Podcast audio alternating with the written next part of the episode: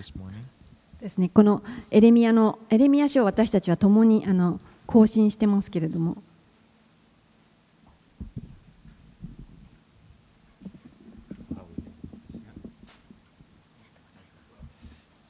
You know, la- last week we kind of finished this section. Uh, we, fin- uh, we came to the end of last chapter. That was the end of Jeremiah's prophecies to the nation of Judah.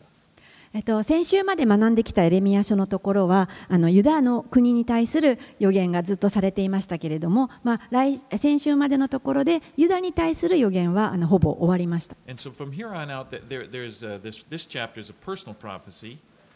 でこれからはあのお読みするところはまず個人的な予言が一つ入ります。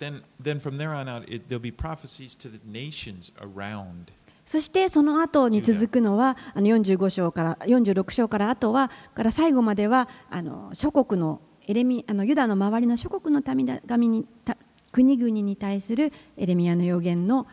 が続きます。Okay, so let's begin with chapter 45 and let's read 1 through 5. ではまずエレミア書の45章の1節から5節をお読みいたします。ネリアの子バルクがヨシアの子ユダの王エフヤキムの第4年にエレミアの口述によってこれらの言葉を書物に書いたときに預言者エレミアが彼に語った言葉はこうである。バルクよイスラエルの神主はあなたについてこう仰せられる。あなたは言った。ああ哀れなこの私。主は私の痛みに悲しみを加えられた。私は嘆きで疲れ果て憩いもない。あなたが主にこう言うので主はこう仰せられる。見よ。私は自分が建てたものを自分で壊し私が植えたものを自分で引き抜く。この全土をそうする。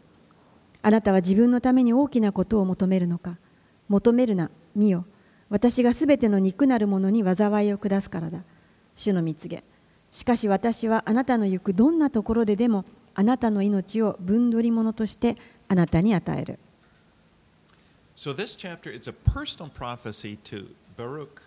the man who helped Jeremiah as a secretary recording his prophecies. この章はバラクへの,個人的な予言になっています。このバラクというのはエレミアの口述をすべて書き取った秘書のような役割をしていて、まあ、初期というふうに記されている人です。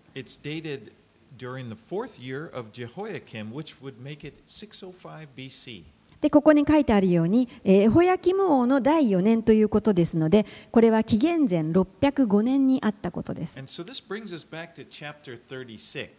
でそう言いますとこれはあのエレミア書の36章の部分をあの思い起こさせます。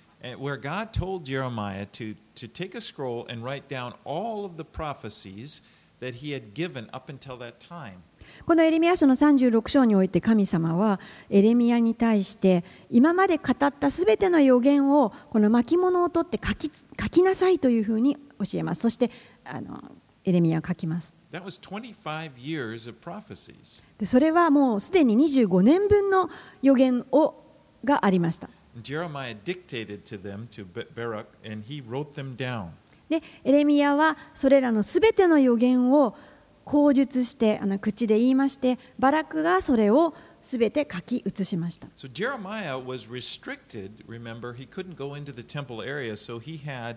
Baruch take and read the prophecies to the people who were gathered at the temple. でこの時エレミアは神殿の近くに立ち入ることを許可されていませんでしたので彼は話すことができないのでこのバラクにその書物を持ってそして、えー人々が集まる神殿に持って行って読み聞かせるように言いました。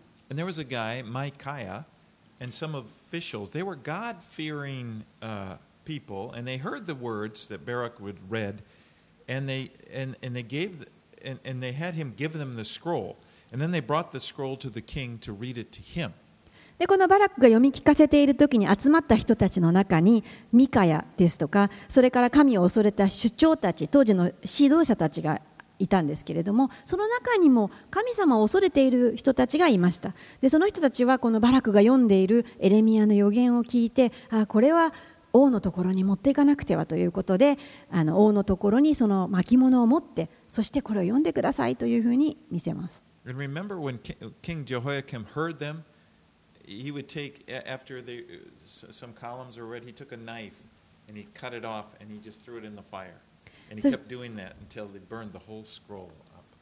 そしてあのこの36章の中にあるように思い出してみてください。この王がその巻物を取って読んだ時に、まあ、読みながらあ読んだところをこう裂いてそしてあの火をが暖炉の火にこうくべてあの燃やしていってしまうんですね。え。そして彼は受け取った御言葉をすべて燃やし尽くしてしまいます。It was dangerous for Baruch to, そういう状態にでバラクにとってはあのこの御言葉を神殿に持っていって読むというのはとても危険なあの状態でした。なぜなら、エレミアに対する敵意があのとても多かったんです。もうエレミアのことを殺害したいと思う人たちさえ、その神殿の中にはいたんです。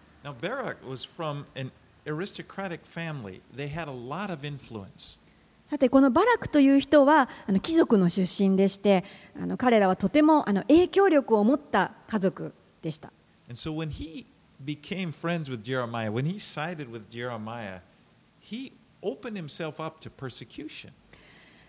ですのでですがこのバラクがエレミアにこう従ってエレミアと一緒に働くようになってからは彼は結局迫害にあの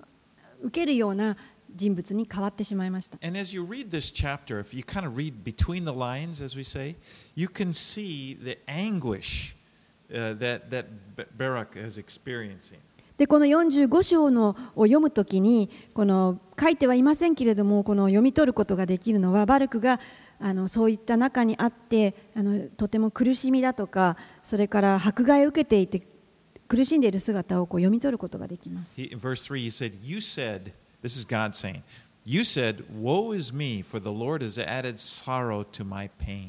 例えばですね、3節に、まあ、あなたは言ったあのとこう神様はバラクに声をかけるんですけれども、バルクは言った、哀れなこの私、主は私の痛みに悲しみを加えられた、私は嘆きで疲れ果てて、もう憩いもない。で主はここでバラクに個人的に声をかけているんで It す was like this personal word, and the Lord is saying, Hey, I hear you. これは主がバルクよあなたの声を聞いているよというふうに声をかけているんです And it seems like the Lord is getting right to the feeling that Barak has had that, that perhaps he burned his bridges behind him when he, when he cast his lot, when he went in with Jeremiah. で主はあのご存知だったんです、このバルクがどうしてそのような嘆き嘆きを持っていたか、なぜなら彼はもう影響力のあるこう親族や家族との縁を断ち切ってしまって、そしてもう本当にあの迫害に遭っているという、そういう辛い中にいたからです。And verse 5 says, And do you seek great things for yourself? Seek them not, for behold, I am bringing disaster upon all flesh, declares the Lord. そして5節になると、神様はバラクにこのようにこ話しかけます。あなたは自分のために大大きなことを求めているのか。求めるな。見よ、私がすべての肉なるものに災いを下すからだ。神はこの国全体を裁かれるところでした。And so, what use is influence going to be? You know, if, you're, if you have important influence in a country that is about to be destroyed. ですから、もう一体、もしですね、この影響力のあるようなあの力を持って持ったとしても、その国家全体が滅びてしまうならば、一体何のそれが役に立つでしょうか。In fact, the officials that Barak had influence with, they would be killed by Nebuchadnezzar when he conquers the city. バラクがあの家族だとかそういった人たちに影響力のあった関係者や政治家のような人たちこそがこのネブカデネザルがもうすぐあのやがて征服した時に全員殺されてしまうんですね They would be the worse off. で彼らが多分一番最悪な状態になるんです And so God is saying, you know, don't. I, he's promising Barak that his life will be spared when this happens. ですから神様はここであのそのようなひどいことが起きるけれどもあなたの命は守られるよというふうに約束してくださってるんです You know, the safest place uh, that any of us can be is in the middle of God's will. 最もこの人生の中において安全な場所は神様の御心の真ん中にいることです You know, even if you were killed, もしあなたが殺害されてしまうとしてもです。それでもそこはあなたにとって安全な場所なんです。ちょっと変なこと言ってるというふうに思うかもしれませんが、if, if, if we were to die, God will immediately bring you into his presence. Immediately. And you will hear, Well done, good and faithful servant. 私たちにとっては、たとえ死ぬべきようなことがあったとしても、死んだとしても、神様はその瞬時に私たちを神の身元へと引き上げてくださって、そしてよくやった、忠実なしもべよと言われるんです。If, if, die, you, you live. でももし神様があなたにまだこの地上でのご計画をお持ちであってまだ取られるというところでないならばあなたはまだ死なずここで過ごすので。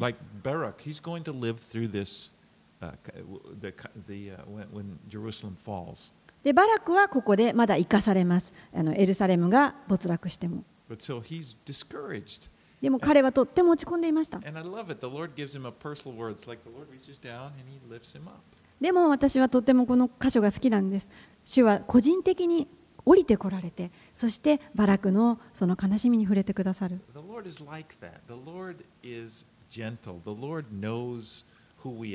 主はとってもお優しい方です私たちがもうどんなものであるかをよくご存知で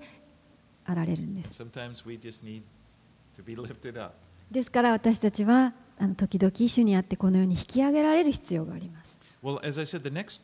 uh, the next chapters are prophecies to the nations around Judah. さあ先ほど言いましたように46章から後半になりますけれどもここはユダの周りの諸国に対する予言が始まります。Remember at the very beginning of Jeremiah's ministry, God, when God first called him there in chapter 1, verse 5, God said to Jeremiah, Before I formed you in the womb, I knew you, and before you were born, I consecrated you. I appointed you a prophet to the nations. このエレミアのそもそも予言の始まりを思い出してみてください。エレミア書の一章の五節で神様はエレミアにこのように召されました。私はあなたを体内に形作る前からあなたを知り、あなたが腹から出る前からあなたを性別し、あなたを国々への預言者と定めていた。ですからあの国々に預言することは神様の最初からのあのご計画だったことを知ります。Read uh, verses 1 and 2 of chapter 46. では46章に入りまして1節から2節をお読みいたします諸国の民について預言者エレミアにあった種の言葉エジプトについてすなわちユーフラテス河畔のカルケミシュにいたエジプトの王パロ猫の軍勢についてヨシアの子ユダの王エホヤキムの第4年にバビロンの王ネブカデレザルはこれを打ち破った Now, this prophecy describes Egypt's defeat at the Battle of Carchemish. この予言はエジプトがカルケミッシュの戦いに敗れるというところが説明してあります。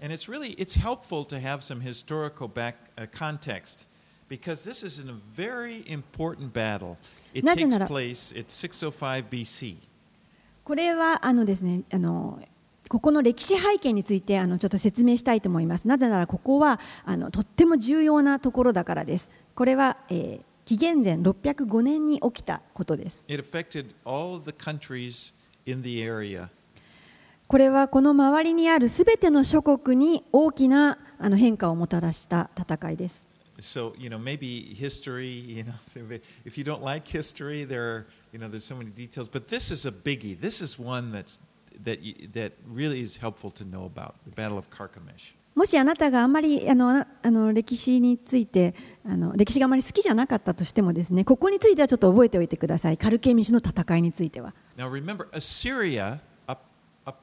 okay, you're looking backward. Assyria up north here, they were the supreme power for many years.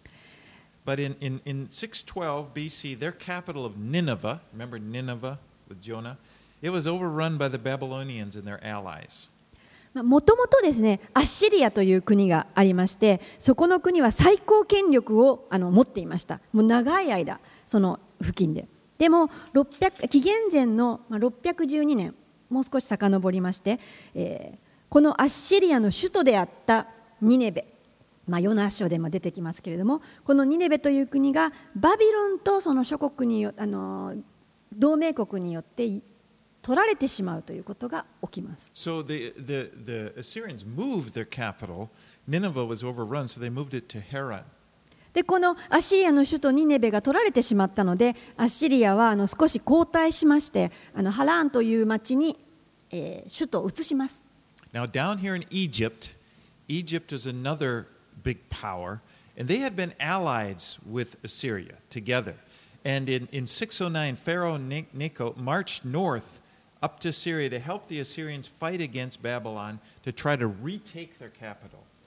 でこのアッシリアとはまた別にこの下の方にエジプトという国がありましてこのエジプトの国も当時勢力を持っていましたでこのエジプトの国は当時アッシリアとこうあの協定というかあの助けていまして結んでいたのでこのアッシリアを助けるためにちょうど紀元前609年9年にこのパロエジプトのパロネコという人がですねシリアの国へ登っていきますでアシリアがバビロンと戦っているのをこうエジプトは助けようとします。So as, as he moves up, he goes right through Israel, and he's marching up. As he's marching up through Israel, remember King Josiah, the good king? He came out to meet him in the valley of Megiddo to fight against him. でこのエジプトのパロはアシリアを助けるためにバビロンと戦うために、えー、上に登っていくんですけれどもその通り道にちょうどユダの国がありましてあの覚えておられると思いますがそのヨシア王がいい王様ですねユダの国ヨシア王が出てきてそして、えー、関わってきますメギドというところ。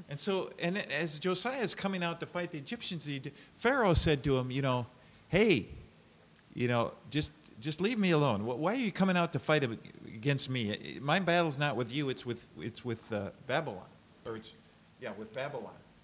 でこのエジプトの途中をこうユダの王ヨシアがあの出てきてあの戦うんですね。でそこで、えーパロはヨシアにこのあのちょっと邪魔をしないでくれと。あなたはちょっと関係ないじゃないかと。私と戦わないでくれというふうに言います。And in in Second Chron- Chronicles thirty-five, 第二歴代史の35章21 uh, through 24, I think. But, but he sent envoys to him saying, This is uh, Pharaoh sending envoys to Josiah. What have we to do with each other, king of Judah? Am I not coming against you this day, but against the house from which I am at war? And God has commanded me to hurry. Cease opposing God who is with me, lest he destroy you. 第二歴代史の35章の20節から24節までですなんですけれどもまず21節をお読みします、えーこの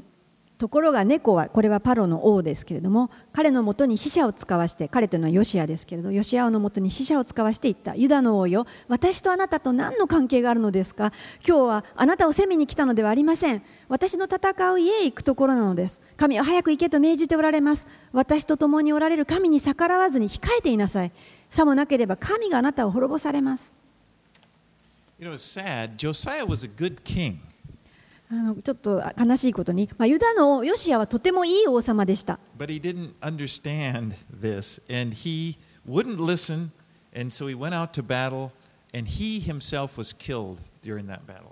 いい王様だったんですけれども、ちょっとこのことがよく理解していなかったので、彼は結局エジプトにと戦ってしまって、不必要だったんですけれども、戦ってしまった、その結果、殺されてしまいました。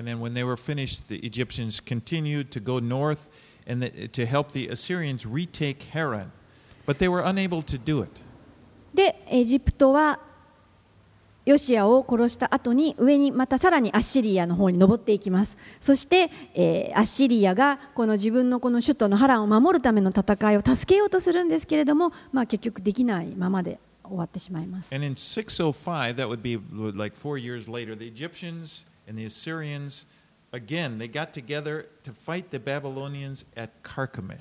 そして、それからの4年後、この紀元前605年になりまして、エジプトとアッシリアが、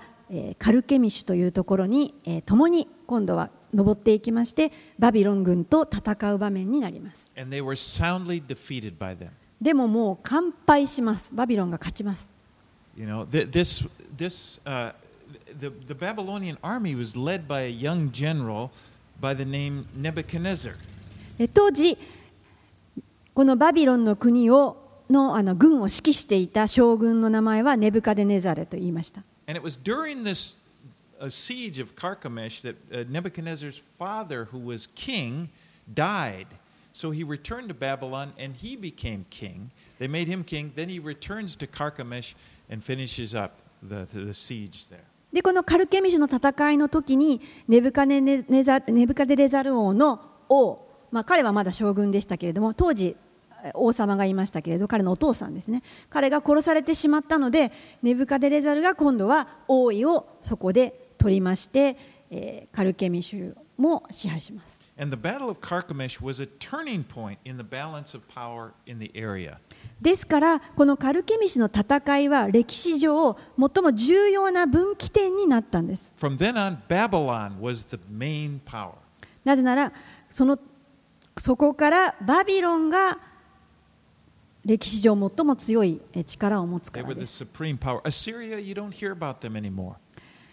もうアッシリアのあの国のあの支配のアッシリアの力は後退してしまってもう人々の耳には届かなくなりますエジプトはまあ.下にこう下がっていって少し逃げてしまいます But you know, this is really, even more than this, this is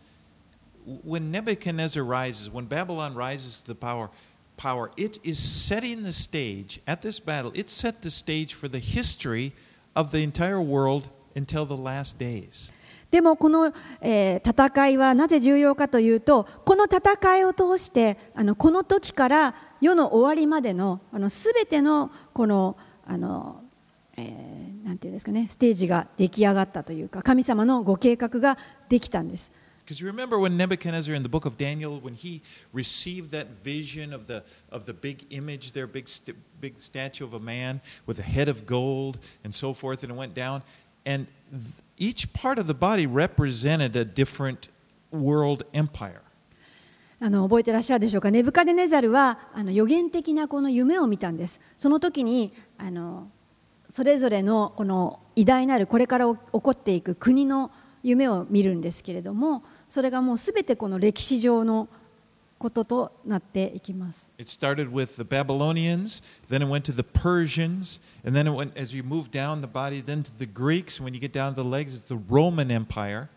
えーその夢の中でまずネブカデネザル王のあのバビロンがトップに来てその次の歴史としてペルシャが現れその後ギリシャが現れローマ帝国が現れというふうな夢を見ます And then the, those mysterious toes of iron that are kind of in the clay. そしてあのとてもあの不思議な夢でしたけれどもあの粘土と、えー、銀かな何かが混ざったような足をこう見るんですね。いろんなあの国々が、は、あ鉄ですね。鉄と土が,混ざった粘土が混ざった足を持っているその人の形の夢を見るんですけど。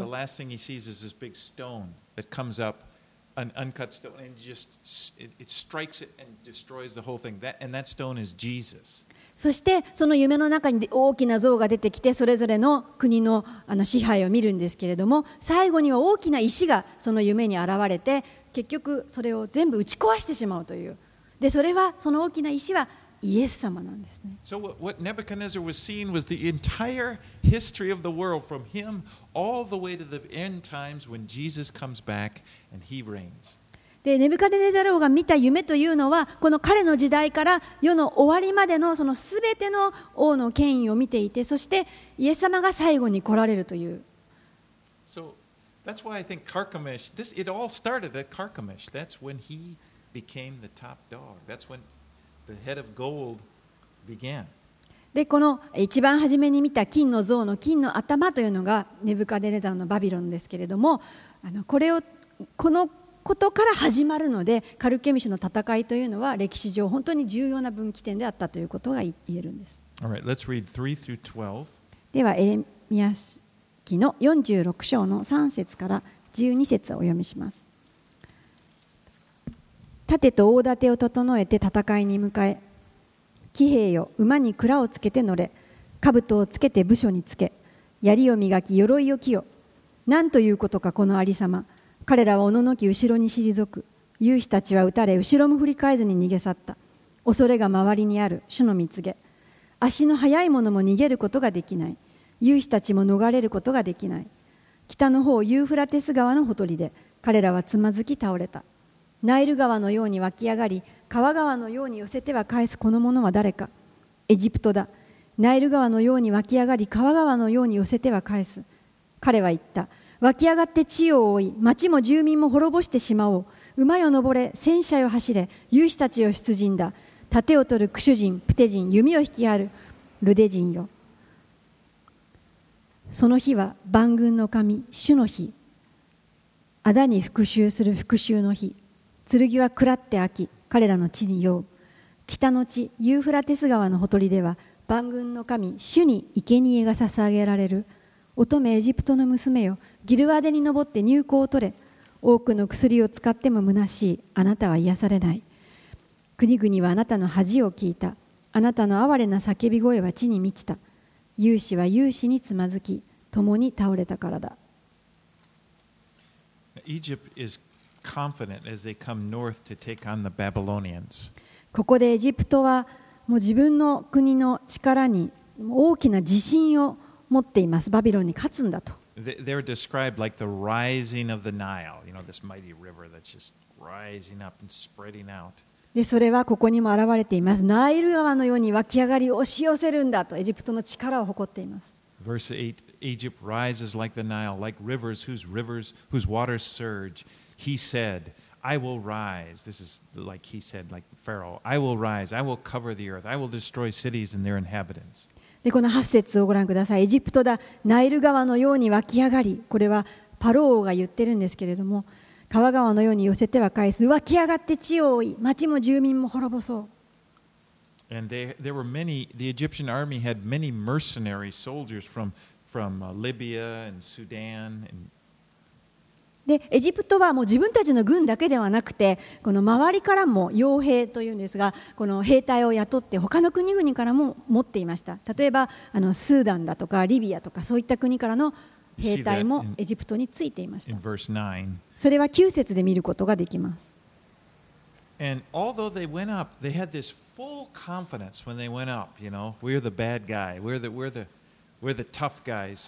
They were badly beaten by the Babylonians. もう彼らはあの自信に満ちていましたもうバビロン軍にあのもうなんて打ち負かしてやるんだと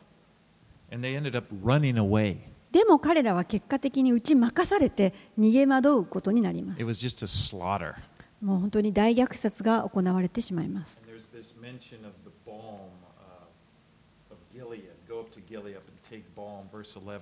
11節を見ますとあのギルアデの入港のことが書いてあります。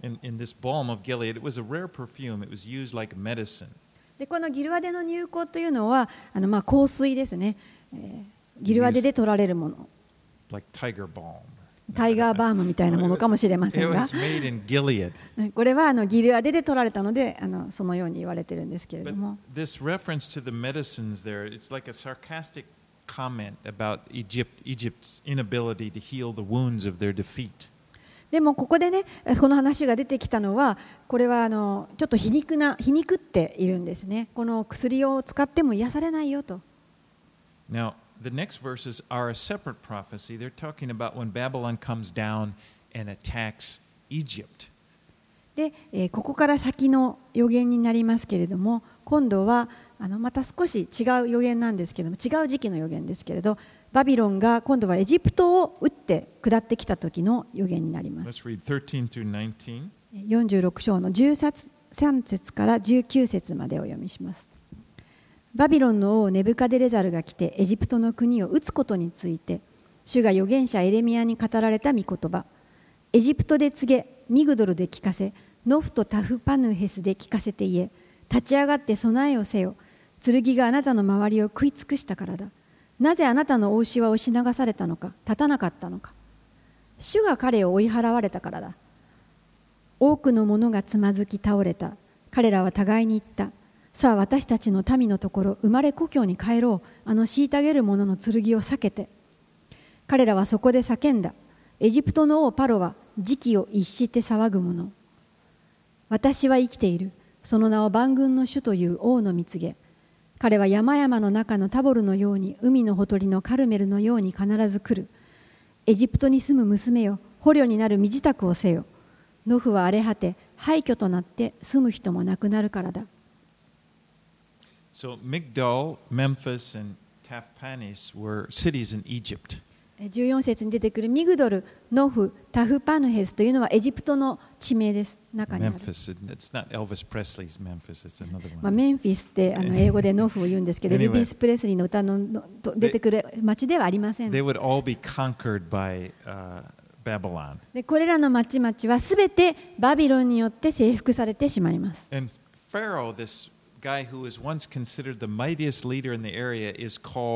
The noisy one who lets the hour go by. でこのパロ王猫は当時最高指導者権力者でしたけれどもなんとこのあところで、えー17節時期を逸して騒ぐものになってしまう And these mercenaries that had followed him, they, they, they go back to their own land. で彼に従っていた多くのその傭兵たち兵士たちはもうあの生まれ故郷に帰ってしまおうと And now Pharaoh is being eclipsed by a much more powerful leader. あのこの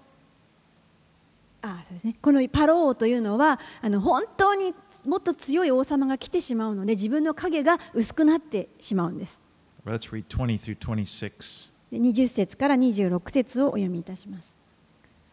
エジプトは可愛いメスの子牛、北からアブが襲ってくる。その中にいた傭兵も肥えた子牛のようだった。彼らもまた背を向けて共に逃げ、立ち止まろうともしなかった。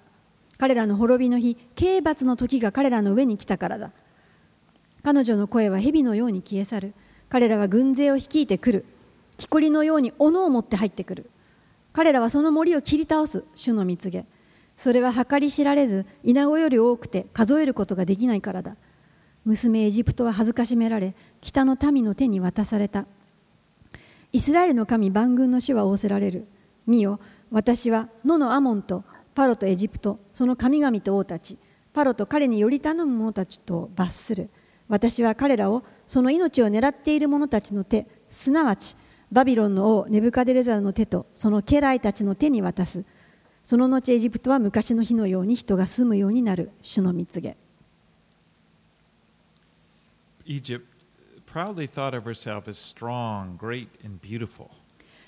ま、エジプトは多分自分のたちのことをこの美しい娘のようにまた力強くあす,すごいと思っていたようです。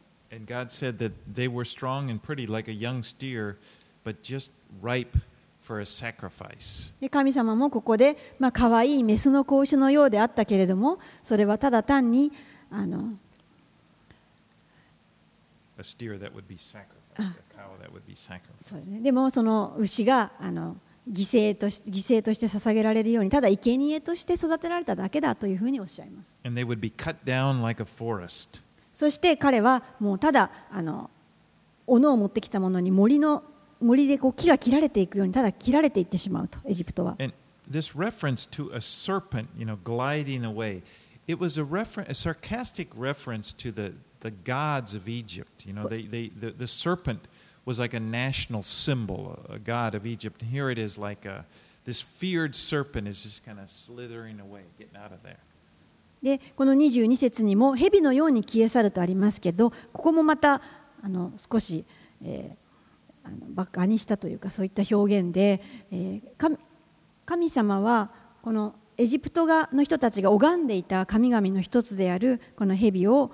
あす追いやるというふうに言います。 You know, in his judgment on Egypt, remember back during the time of Moses and the plagues and stuff, and, and when God delivered those 10 plagues, each of those plagues was actually a judgment on a separate God of Egypt. で神様はこのエジプトの神々を裁かれるんですけれどもあの思い出してみますとこの出エジプト記の時にも神様は銃の災害をもってエジプトを撃ちましたでその災害の一つ一つはこのエジプトの人たちが拝んでいたこの神々の一つ一つに関わったものを通して災害を加えていったんです彼らが拝んでたものを裁いていった For example, they worshiped the Nile River. They, they, they, they worshiped it, and, and it was turned to blood. 例えば神様はあの出エジプト記で打った時にナイル川を血のように変えました。それは彼らがナイルを拝んでいたからです。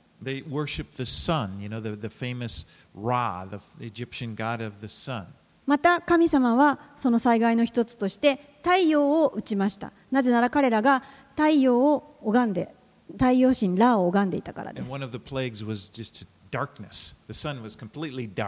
ですからその災害の一つの中では真っ暗闇という災害がありましたもう太陽が全く見えない状態になってしまったんです Now, here in verse 25, it says, Behold, I am bringing punishment upon Ammon of Thebes, and, and uh, Pharaoh and Egypt and her gods and her kings, and upon Pharaoh and those who trust in him. この25節を見ますとイスラエルの神万軍の主は仰せられる見よ私は野のアモンとパロとエジプトその神々と王たちパロと彼により頼む者たちを罰すると書いてある通りです But even though there is this prophecy of impending judgment,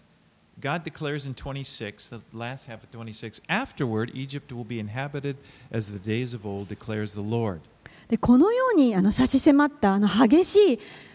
裁きを神様はここで語っているんですけれども26節を見るとその後とエジプトは昔のようにひ人が住むようになる主の蜜げと神様の憐れみがあります.これは神様がエジプトに対して恵みを施しておられるんです.彼らは国民として耐えてしまうことはありません Let's read 27 through 28. で続き27節28節を読みいたします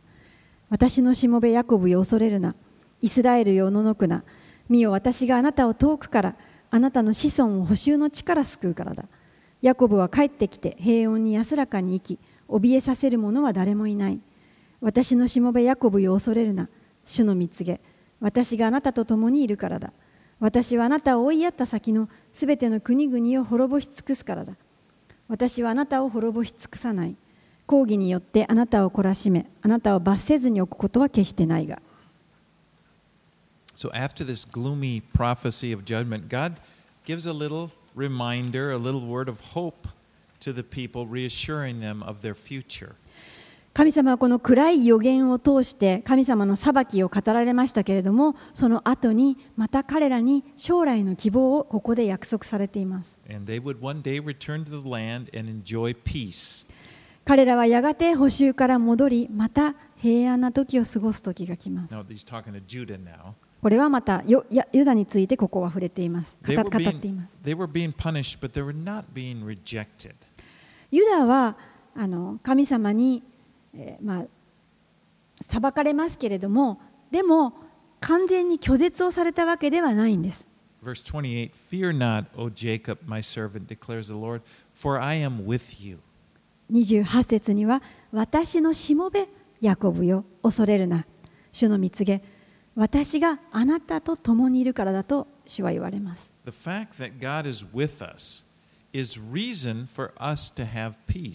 この実際神様が私と共にいるということが、これこそが私たちがこの世で平安を持つことができることです。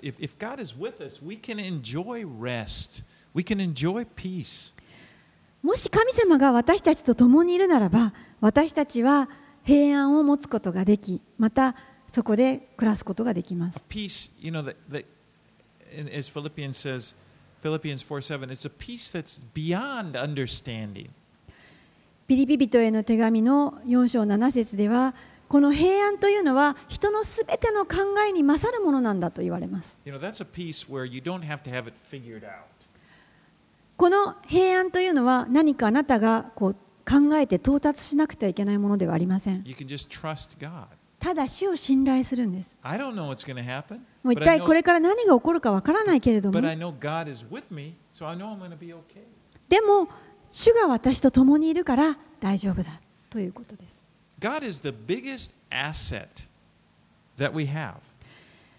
神こそが私たちが持ちうる、持つことができる一番大きな財産です。You have everything that you need. あなたがもし神様をあなたの人生の中に持っておられるならば、あなたは人生において必要なすべてを持っていることになります。David said there in Psalm 23, the Lord is my shepherd, therefore I, shall not want. ダビデはこのように言いました。主は私の羊飼いだから私には乏しいことがないんです。And on the other hand, if a person does not have God in their life, they don't really have anything. でももし神様を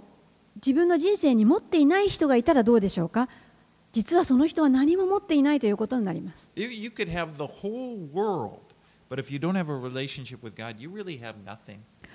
もしあなたが全世界を征服して全てを手に入れたとしてももし神との関係がないならばあなたは何も持っていません Alright, we're going to go one more chapter. Let's go to 47, 1 through 4. もう一つだけ47章に進みたいと思います。1節から4節までお読みいたします。パロがまだガザを打たないうちにペリシテ人について預言者エレミヤにあった主の言葉。主はこう仰せられる。見よ北から水が昇ってきて溢れる流れとなり地とそれに満ちるもの町とその住民とに溢れかかる。人は泣き叫び地の住民は皆泣きわめく。荒馬の蹄の音戦車の響き車輪の騒音のため父たちは気力を失って子らを顧みない。すべてのペリシテ人を破滅させる日が来たからだ。その日にはツロとシドンを生き残って助ける者も皆立ち滅ぼされる。主がカフトルの島に残っているペリシテ人も破滅させるからだ。The Philistines, they lived in the area uh, along the Mediterranean coast, you know, on the just west of Judah. このペリシテ人の人たちが住んでいた場所というのはユダの国の西側にあたりましてちょうど地中海沿岸になります They were constant enemies of Israel.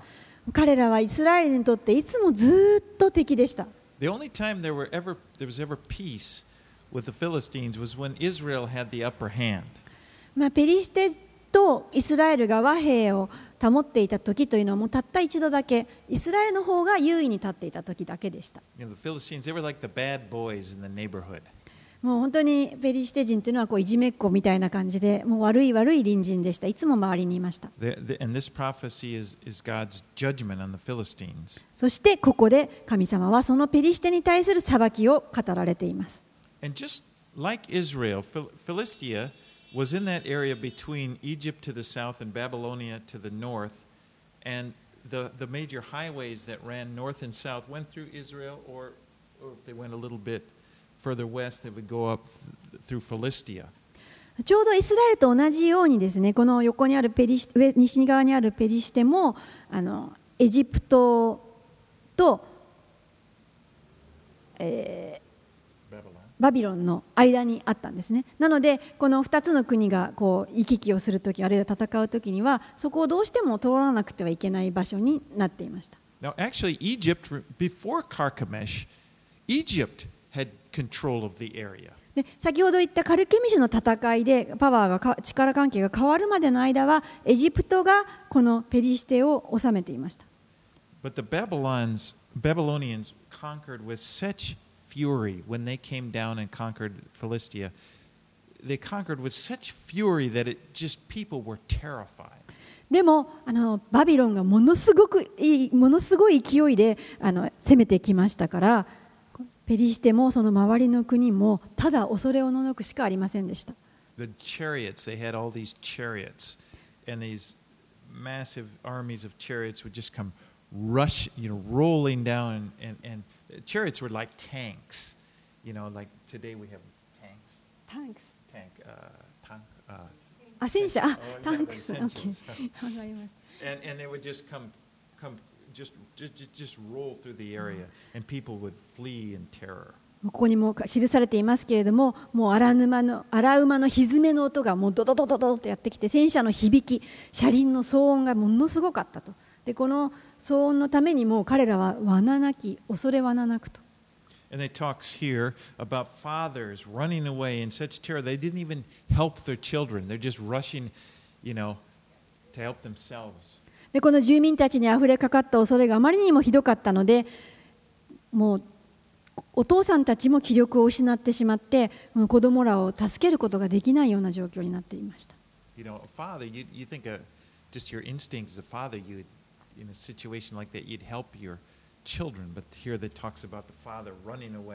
普通、父親というのは子供を瞬時のうちに助けるようなそういったものを持っているんですけれどもここに記されているのはそんな父親たちでさえ気力を失ってしまうという恐ろしい状態が分かります。もう子供を顧みることができない振り返ることもできないぐらい激しい戦いです。では5節から7節を読みいたします。ガザは頭をそられアシュケロンは滅び失せた。アナク人の残りの者よいつまであなたは身を傷つけるのか。ああ主の剣よいつまでお前は休まないのか。鞘に収まり静かに休め。どうしてお前は休めよう。主が剣に命じられたのだ。アシュケロンとその海岸そこに剣を向けられたのだ。The pagan people would often, you know, cut themselves as a sign of mourning. 異教の人たちというのはそういった時に嘆くときに、えー、自分の身を傷つけるということをすることが多いんです。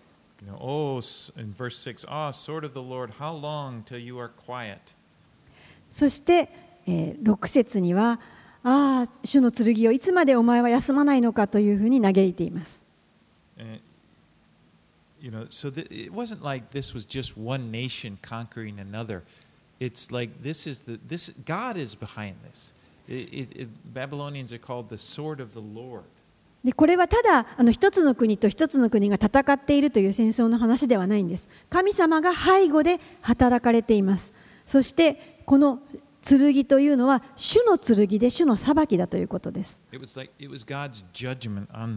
これは神様の彼らへの裁きが行われているということです。Babylon was God's instrument of judgment. でバビロンは神様の器としてここで用いられているんです Now, in the end, Babylon would also be judged by God.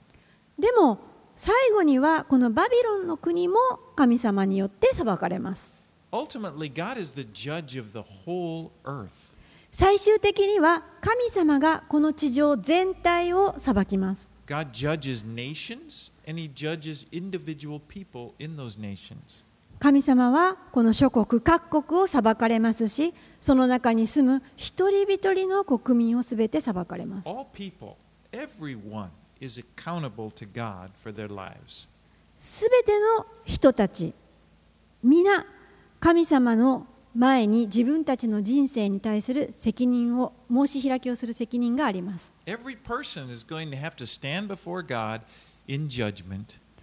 どんな人であっても一人も残らず神様の裁きの前に立つ日がやってきます。でも一体誰がそこで立ち尽くすことができるでしょう聖書は言っています。誰一人として神の前に立てる正義なる者はいない。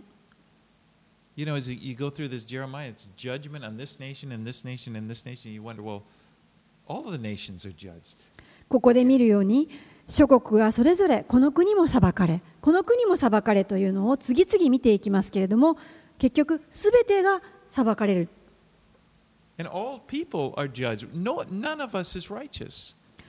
すべての人が裁かれる。なぜなら、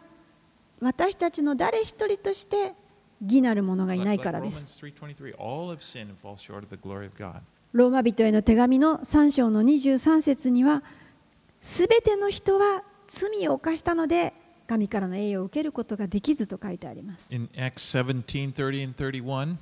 使徒の働きの17章の30、31節にも because God has fixed a day on which he will judge the world in righteousness by a man whom he has appointed of this,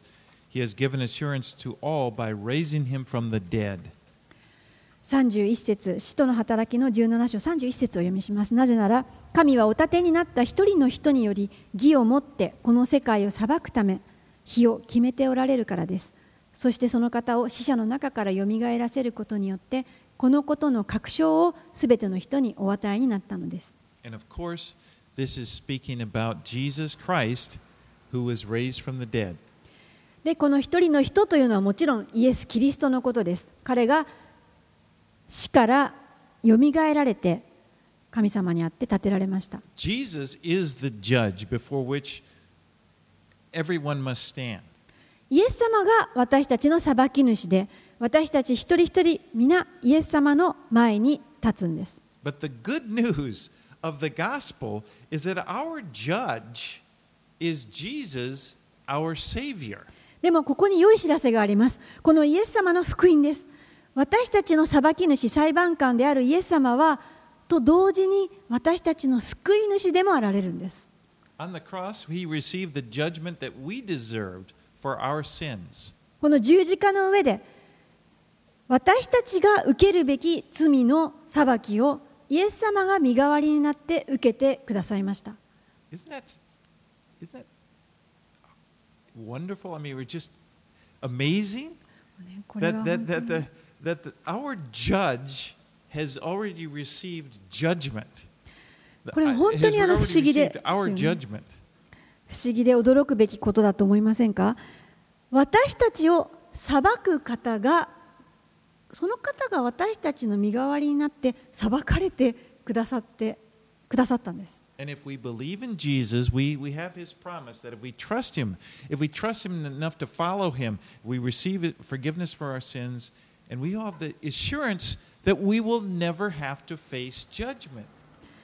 私たちはがもしこのイエス様を信じるならばそしてただ頭で思うだけではなくてイエス様を信じますというふうに従っていくならば私たちはこの神様からの罪の許しをいただくことができます でこの罪の許しというのはどういうことかというと神様の裁きに遭うことがないという確証です Verse uh, John 5:24. ヨハネの beautiful verse. 5章の24節にはとても美しい Truly, Jesus said, Truly, truly, I say to you, whoever hears my word and believes him who sent me has eternal life. He does not come into judgment, but he has passed from death to life. この美しい御言葉があります。ヨハネの5章24節誠に誠にあなた方に告げます。私の言葉を聞いて、私を使わした方を信じる者は永遠の命を持ち、裁きに遭うことがなく、死から命に移っているのです。You know, the judgment of God is a sobering thing. 皆さん、神様の裁きとは目が覚めるような事実です。でも、本当にこれは現実です。これは皆さん逃げることはできません。例えばそれを考えないようにしていたら怒らないとかなくなるとかそういったものでもありません。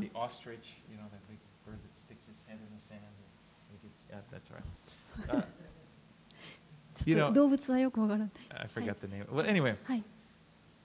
We don't have to. Oh, the dacho. The ダチョウねでもダチョウまではわかるんですけど.その役それがすいません uh, we don't have to ignore the judgment of God. でも私たちはその神様の裁きがあるということをこう無視したりとかあの目を背ける必要はありません。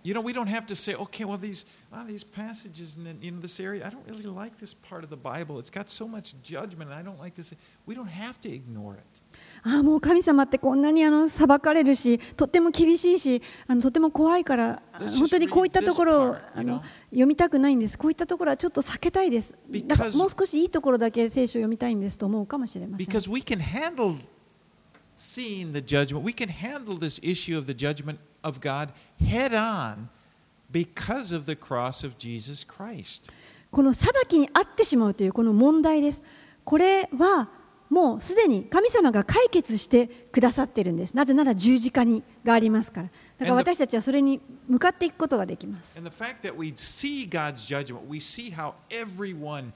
is, is subject to it. We see the dark, the hopelessness of it, the severity of it. And it just makes it like a, a, a a background for us to understand what salvation is. もう神様の裁きに向かうとそこには本当にもう希望もないしもうただ終わりが見えて本当にもうその辛い最悪の状態ですよね。でも私たちはそれを見るときにそのもっと背景を見るんです。神様がその裁きを受けてくださったということ。You know, if you just come to Jesus and some people, you know, they try to sell you on it like a salesman. Well, Jesus was really a good guy, you know, if you just follow him and he'll do these things for you. And people go, okay, well, that sounds good. Then they do that, and then, then they get disappointed. 例えばですねあのセールスマンのようにこう軽くイエス様のことを伝えに来た方がいるとするいるとします。イエス様とってもいい方ですよ。この方信じたらいいですよ。だからこの信じていきましょう。で信じます。ところが聖書を見たときにうわここにあそこに裁きがあると言って恐ろしくなってしまうんです。私、それでしかも仕事を失っちゃったんですよ。あなた言ったじゃないですか、神様、私を祝福してよくしてくださるって。Life is hard. もう人生ってなかなか厳しいじゃないですか。Do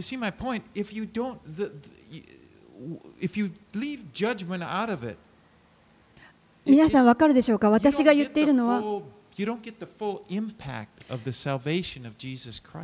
しも神様のその厳しさ裁きにから目を背けるならば神様の恵みもわからないということです But if you if you look at judgment head on, acknowledge it, really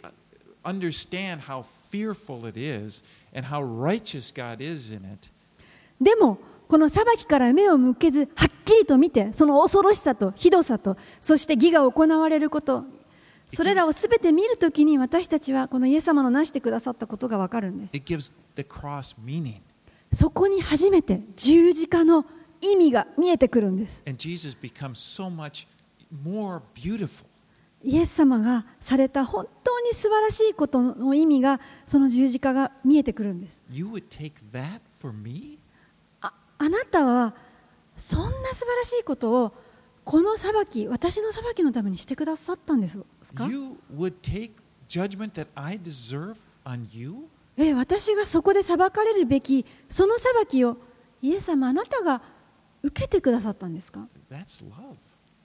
それが愛です。地上で誰もそのような愛をあなたに示してくれる人は他にいません。Praise God for His mercy in Jesus Christ. ですから私たちは神様に感謝をして賛美を捧げますイエス様を通して私たちを憐れんでくださった方 Let's, に let's pray. お祈りします Father, we do thank you for sending your only Son.